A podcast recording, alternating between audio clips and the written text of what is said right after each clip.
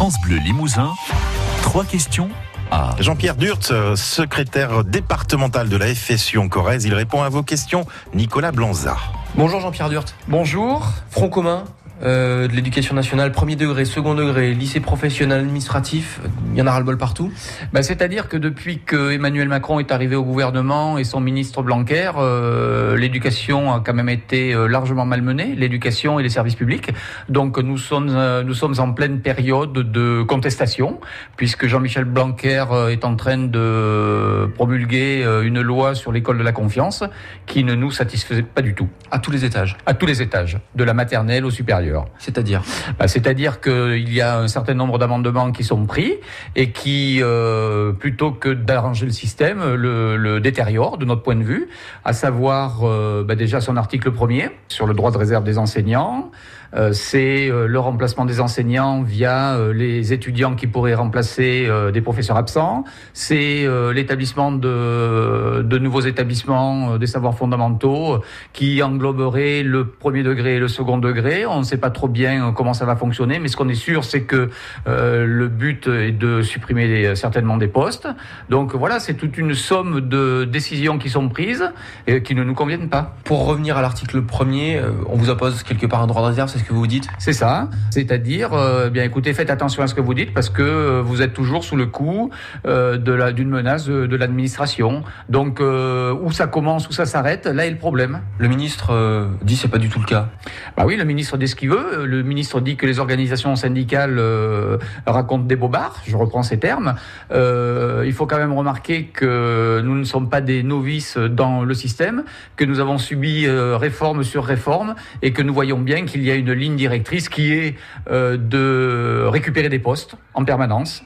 Ce n'est pas que sous Monsieur Blanquer que ça arrive, c'est depuis très longtemps. Et donc les mesures qui sont prises en ce moment, c'est de la récupération de postes. Tout le reste, c'est de la littérature. Ce qui vous pose problème, notamment aussi, c'est la scolarisation à 3 ans.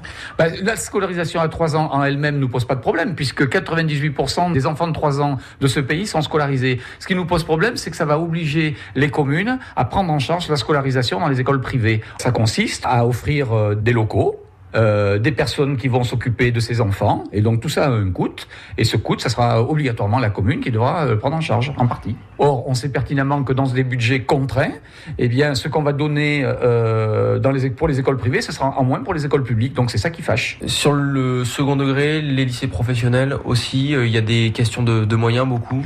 Ah ben, vous avez assisté ces dernières semaines à la carte scolaire du département. Nous avons perdu une cinquantaine de postes. Euh, donc euh, effectivement, les collèges et les lycées sont euh, impactés par ces pertes de postes et euh, ben, les conséquences sont préjudiciables à nos élèves puisque forcément, quand on supprime des postes, eh bien les élèves on les supprime pas eux et donc euh, nous allons avoir des classes surchargées.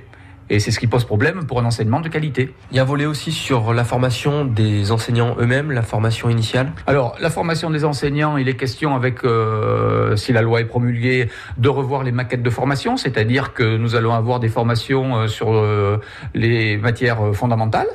Et donc, euh, la reprise en main des maquettes, ça veut dire qu'il n'y a plus d'autonomie pour les SP qui ne seront plus d'ailleurs des SP, les établissements où l'on formait les professeurs des écoles.